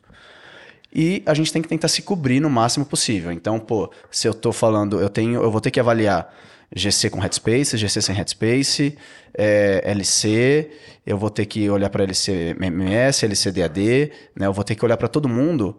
é, quais são os padrões que se encaixam nessas técnicas, que se assemelhem aos potenciais lixiviáveis e que fazem sentido para que a gente tenha uma mínima segurança de garantir a sensibilidade do nosso método para os compostos que a gente espera detectar.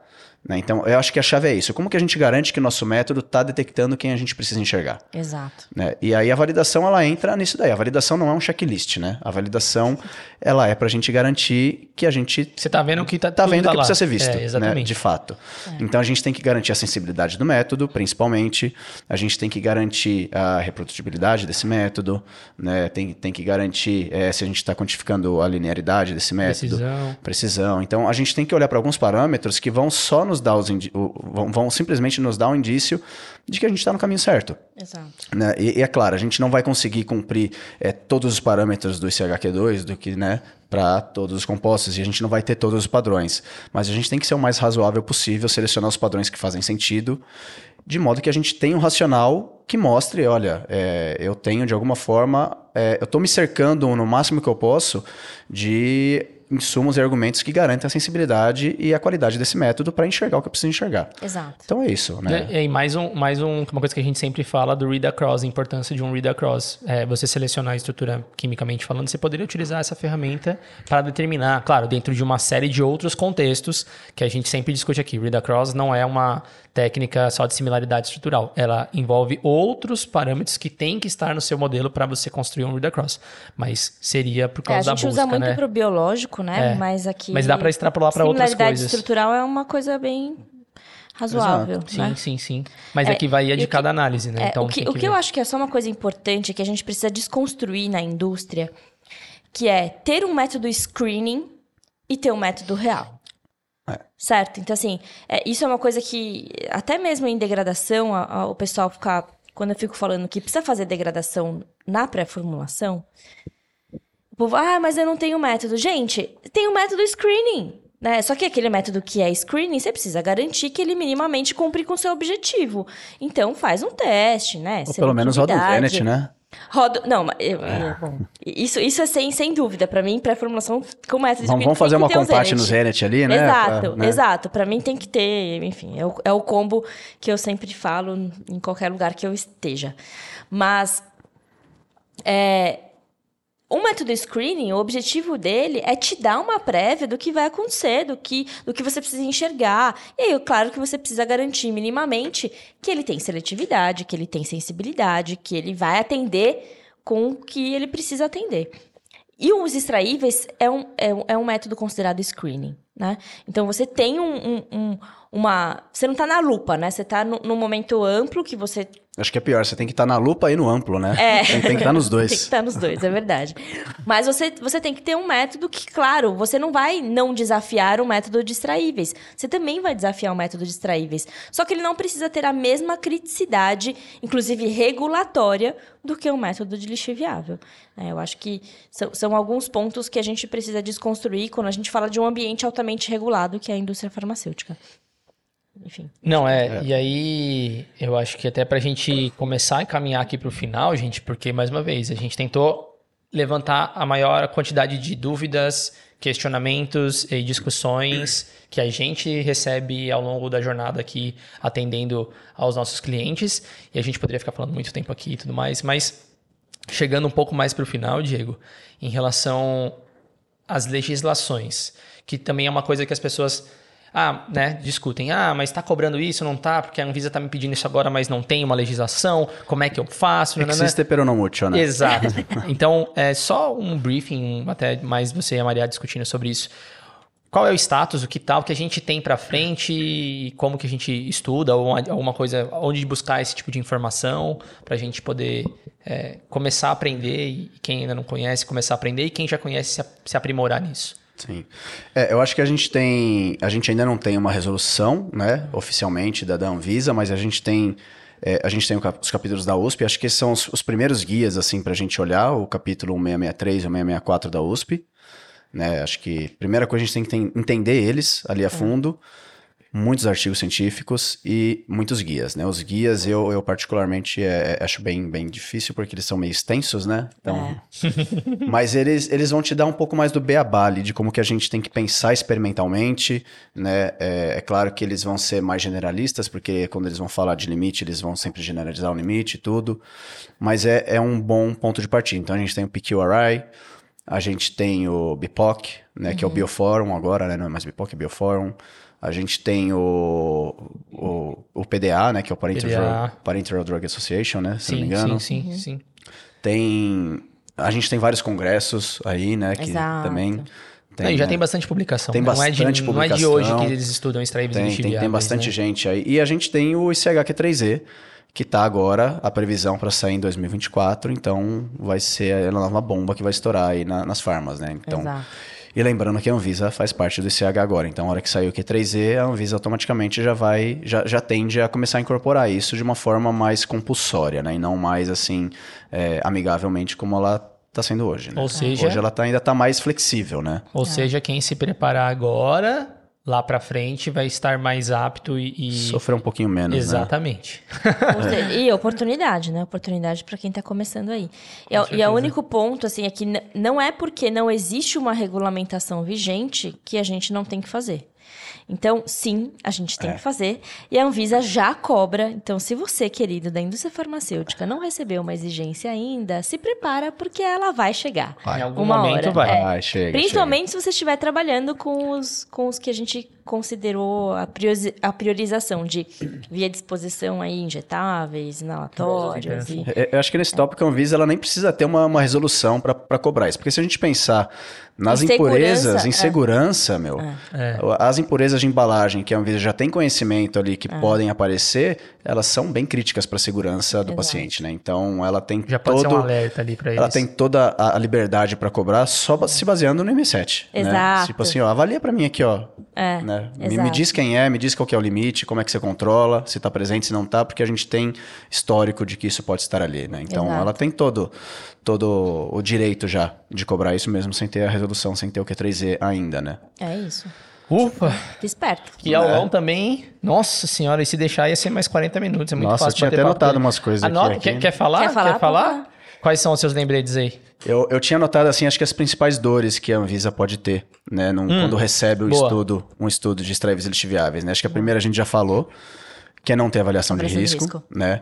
É, a segunda é ter, mandar o experimental e depois fazer a avaliação de risco, né? Nossa, isso é, é o que... E esse é o clássico Esse é o da indústria clássico, né? nacional. Esse é praticamente Corinthians e Palmeiras, né? Esse... É que tá fácil porque o Palmeiras tá ganhando tudo mesmo. Ha, ha, ha. Entendi o que ela tá querendo dizer. E acho que outra dor que, que a Anvisa tem bastante é quando, beleza, a empresa vai lá, submete todo o experimental, mas ela faz o experimental sem ter um target definido. Ou seja, significa que a sua avaliação de risco não foi adequada. Se você não define um target no seu experimental, quem que você está procurando, você só fez um screening, você não fez uma avaliação de risco corretamente. Você tem que definir, você tem que procurar. É, você tem que ter os seu- seus potenciais ali definidos e monitorados. É, e pode ser mais né? de um, né? Pode. Target, pode mais- Quando, quando- quando a gente fala de massas, né? Quando você tem um método screening, um método target, isso muda muito, né? Isso Sensibilidade total. É. Não, é sensibilidade totalmente diferente, É, né? totalmente. Então, no screening você não, não pega muita coisa que no target você pega, né? Você limpa completamente a sua linha de base ali no É. target, né? Então, meu, é outro mundo. Então, você necessariamente precisa ter um target definido no estudo. Perfeito, perfeito. Acho que foram ótimas dicas finais aí pra gente caminhar pro final. Nossa, muita coisa, né? Nossa, maravilhoso, Nossa, foi muito gente. bom, Pra muito bom. Lixiviáveis é. É. um mundo que meu coração palpita. E se você chegou até aqui, Achei que a tá gente estava com- começando ainda, a gente pode começar, se você quiser. Já abra uma live agora. né? Mas se você chegou até aqui, galera, mais uma vez, não esquece de deixar o seu, seu comentário, deixa o seu like lá pra gente, segue a gente, se inscreve no canal, ajuda Perguntas, bastante. comentários. Sugestões de Sugestões. temas, o que a gente. Clica no sininho, né? Clica no sininho Clica pra no sininho, sempre segue- receber notificação nova. Vou, obrigada. Se você manda mensagem lá, manda é, sugestões, porque se a gente ainda não abordou esse tema, pode ser um tema que ou está gravado, está na fila, ou a gente pode trazer alguém que é uma referência para bater esse papo com a gente. Então, mais uma vez, obrigado quem está ajudando. E se você não ajudou, ajuda para a gente continuar.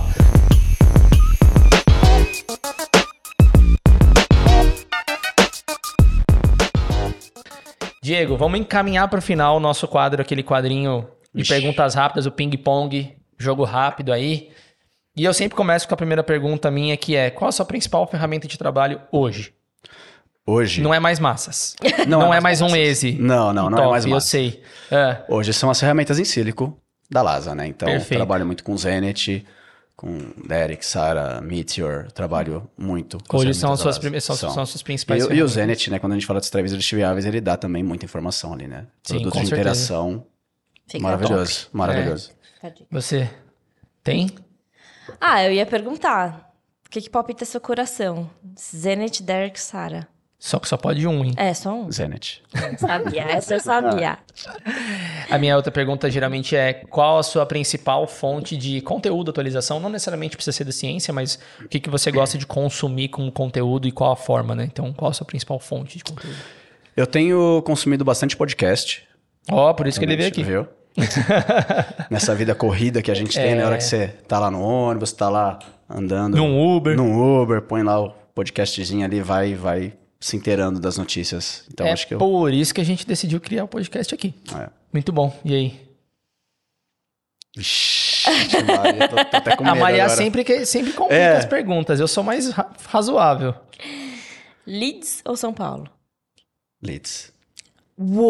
Uou! Caramba, já passou assim? Segura essa. É, Tá ela bom. já até vai fazer outra. Pode fazer, pode É, que- é engatar. que quem é de São Paulo, né, tem, tem aquele, aquele já, aquela dor, né, de viver muito tempo nesse caos aqui, né? yes. Leeds ou Alemanha? Quer dizer, Leeds Berlim, não. Berlim ou Ber- Leeds? É, Berlim ou Leeds, vai. Olha, já tá, já tá Aí indo pra Leeds né? também, viu? Olha! Le- Leeds tá ganhando meu coração. Ó, que bom. Ó, tá, tá ganhando coração. Que bom, ficou feliz, porque quando a gente for, a gente já Nossa, vai tá- não é. Porque pô, você falava Berlim antes pra mim, né? É, Berlim. A Alemanha não, né? sabe. Você tá falando de Alemanha ou de Berlim, né? São duas coisas diferentes. né? É, São duas Exato, coisas exato, diferentes, exato. duas coisas diferentes. Então tá, então vou chutar aqui, mais baixo. É, praia ou mato? Nossa, aí. Praia. Praia. Praia. Ainda mais porque agora a gente sente falta de praia, né? É, então. Mato já tem bastante longe. lá, né? Agora é praia. É, boa. Eu, eu achei que ele ia falar. Ele ia falar mato dessa vez, mas tudo bem. Fui Por surpreendido. causa de Gonçalves, né? Tá, por causa da Talvez. moto, trilha. É, Diego então, gosta isso dessas não, foi coisas. uma coisa que a Não, gente nem aí- falou, que aí o Diego é, é- loucura. É, o cara é hardcore. Chegava no cheiro todo estourado. Meu filho, Nossa, foi, é querida? Fazer uma trilha. Ele chegava assim que ele não conseguia mexer com a mão, assim, de inchado, de capote. Ai, Deus, só É. Vou falar isso, o pessoal vai achar que eu sou roia, pô. emoção. Não, você é ótimo. Só Tá que bom. Não, é que ele pegava uns desafios Pegava muito pesado, altos, né? é, pegava pesado. Era challenge muito alto. É. HPLC ou espectrometria de massas? Massas. Ô, louco, Opa. assim, então, sem, sem Ó, hesitar. Óbvio. Só não vai me falar que não precisa de HPLC. Não, Não, ele não precisa, falou isso, precisa. é. Um, um não vive sempre o outro, sem o outro, né? Obrigada, gente. Por Então favor, fica a né? dica. Vai, que mais? Tem mais Ai. alguma? Eu tenho mais uma pra acabar se você não tiver mais. Ah, tem Não, mais acho duas. não- Ixi, acho que- Maria. É que uma já acho que eu sei a resposta, mas eu vou fazer. Application Scientist Era essa. Ou Negócios. Global Alliance? Global Alliances. Acho, acho que tem mais a ver com o meu perfil. A gente também. Tá. a gente super acha. Pra acabar, essa não necessariamente precisa ser curta. Mas eu nunca te fiz essa pergunta, hein? Ixi. Talvez agora nessa posição que você tá, talvez Ao seja vivo? interessante. É. Nossa. E a pergunta é porque a gente começou a discutir essa questão de carreira. Quando você olha pra trás com a experiência que você teve passando universidade, pós, é, IPT, que é uma coisa mais de serviço, mundos totalmente diferentes, indústria farmacêutica, consultoria. Olha isso, o Diego foi até nessa parte também. E aí agora na Lasa. O que, que você pode dizer para uma pessoa que está entrando agora na indústria farmacêutica ou está se formando na universidade, que são características importantes para se desenvolver para a vida? Para a vida profissional, tá? No Eu acho caso- que a mais importante acho que é relacionamento. Você saber se relacionar com as pessoas, você saber. Porque na faculdade você aprende a como buscar as informações, né? E informação hoje a gente acha no Google, né? Exato, tá fácil. Tá fácil, tá super fácil. Agora, aprender a, a se relacionar, aprender a, a extrair a informação que você precisa, a ter as pessoas, é, a, a trabalhar junto com as pessoas numa sinergia saudável, eu acho que isso a gente aprende na vida, né? E aí que tem, né, que você fica falando, é a minha experiência em Não, ele república. é, ele é muito bom nisso, gente. Acho Eu- que eu nunca ouvi ele Eu ter não uma fui crítica. surpreendida pelo Nunca vi ele ter por uma crítica por, resposta. de gestor. Não lembro de ter ouvido o Diego Não. ser, ser criticado por Gente, gestor. o Diego te- é uma pessoa de relacionamento. Por isso que eu acho que o, o Global Alliances, para ele, não podia ser melhor. Não, na verdade ele é uma pessoa de relacionamento com muita base científica. Por isso Não, que sem sombra de dúvida. Eu acho, que, eu acho que uma coisa não elimina a outra, né? Lógico. Então, para você estar no meio científico, óbvio que você precisa de uma bagagem científica, de conhecimento técnico e etc. É, Mas a questão do relacionamento, que é uma coisa que a gente fala muito também, do networking, da sua rede de contatos, assim, gente, a gente não sabe tudo, a gente é precisa de amizades, né? Então.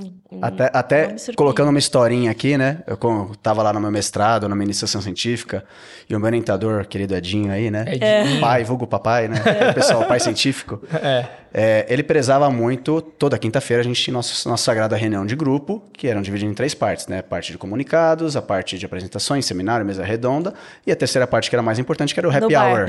É, não, era no laboratório mesmo, ali, né? Churrasco na capela, né? Uns negócios assim, né? Sensacional. Cerve cerveja no, no menos 80, é, nossa, né? maravilhoso. Não daquele né? negócio de gelo. É, gelo seco. Pegava gelo da máquina de gelo ali, ó. É, zerava a máquina de gelo, de gelo do laboratório. Exato. Beleza. E ele prezava muito pelo happy hour, né? Ele enchia o saco da galera para ficar, meu, vamos, tem que... o pessoal só ia no seminário, mesa redonda, depois ia embora. Eu falava, meu, não sei que esse povo quer da vida. Né? É. E aí tinha aqueles alunos nota 10 que ele, ele não gostava de aluno nota 10. Ele, ele gostava de aluno que cooperava no grupo, que trabalhava Sim. em equipe, que participava. Que, que gerenciava umas repúblicas. Gerenciava a república, adorava a galera que gerenciava a república e que de fato é, se importava em se relacionar, né? Em, em, assim, você relacionar não é relacionamento é lógico, não é só, não é a única coisa que a gente tem que ter. A gente tem que lógico. ter a parte científica também lógico. forte, mas se a gente não tiver um, um complementa o outro, Exato. né? Então ele, ele prezava muito por isso e hoje eu entendo, né? Completo, já entendia naquela época, já participava de todos, né? Não, era pela é, cerveja, mas é, nem bem que era, você entendia, não. E, hoje a gente vê a importância disso, né? De que, pô, sem, sem toda essa construção que, que a gente teve e que ele incentivava muito e prezava muito, é, a gente, a gente não, não chegaria em nenhum lugar, né? A gente precisa ter a parte científica, mas a gente precisa saber é, lidar com pessoas também, né? Com certeza, Concordo acho que plenamente. e ótima... acho que a gente ainda foi muito feliz pelos lugares em que a gente passou, que também prezavam isso bastante, sim, né? Sim. Então acho que o Axê proporcionou muitas interações pra gente é. também e assim a gente continua, né? É, acho que eu, eu, eu, costumo dizer que cada degrau na minha carreira não, não faria sentido sem o degrau anterior. Ah, sim. Perfeito. Sem dúvida. Aí, ó, ótima mensagem pra, ó, pra gente encerrar o episódio. É, é a cerveja. Relacionamento, relacionamento e você só cresce decorrente do, do, da etapa anterior que você passou para ir tipo, impulsionando para as próximas etapas.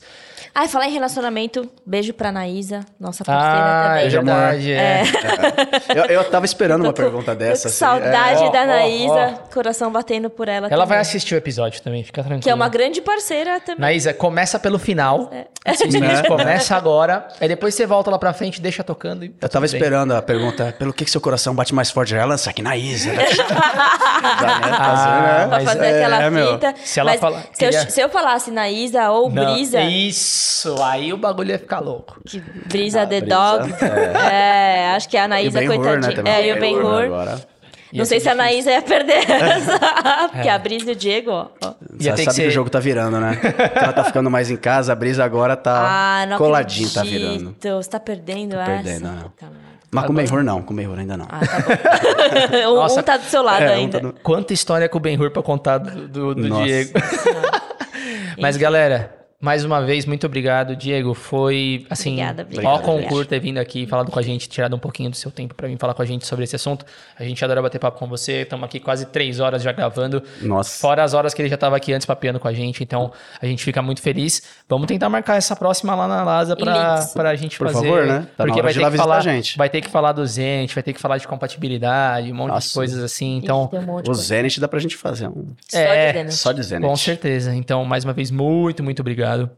Se alguém quiser te procurar no LinkedIn, alguma coisa, qual que é a sua rede social que você interage com as pessoas? LinkedIn, bastante. Pode Só procurar, procurar o quê? Diego Gomes ou... Sim, sim, a gente pode me marcar lá no... Vou te marcar, então, beleza. Vou colocar o seu, seu, seu perfil também. Então, galera, quem quiser entrar em contato com o Diego, fica tranquilo, fica à vontade. Quais são nossas redes sociais? É, achei que você fosse... Não. Instagram, fiz, gente, A primeira gravação a que eu fiz perfeitinha, fui colocando os CTAs é, no meio tá do caminho. Tá é, aprendendo. O nosso o Leandro tá ali atrás, assim. ali tá só, tipo... Falando... Tá, mais ou menos. É, redes sociais, sigam a Spectra no Instagram, Spectra Soluções Científicas, Facebook, se você ainda usa Facebook, é, LinkedIn, Spectra Soluções Científicas. A gente tá no Pastelaria Podcast no YouTube and Spotify também, não se esqueçam. Isso. Então acompanhe a gente por qualquer que seja a rede social da sua preferência. Exatamente. Então, Diego, mais uma vez, muito obrigado. Obrigada, Obrigado, obrigada, gente. meu Foi um amor. que prazer. saudade de ter ótimo. você aqui. Com certeza. E bora. Como o Pasteur dizia que o acaso favorece as mentes preparadas e que alguma coisa desses assuntos que a gente discutiu, das risadas aqui, seja o acaso que vocês estão esperando. E até o próximo episódio e tchau! Tchau. Valeu! Arrasou.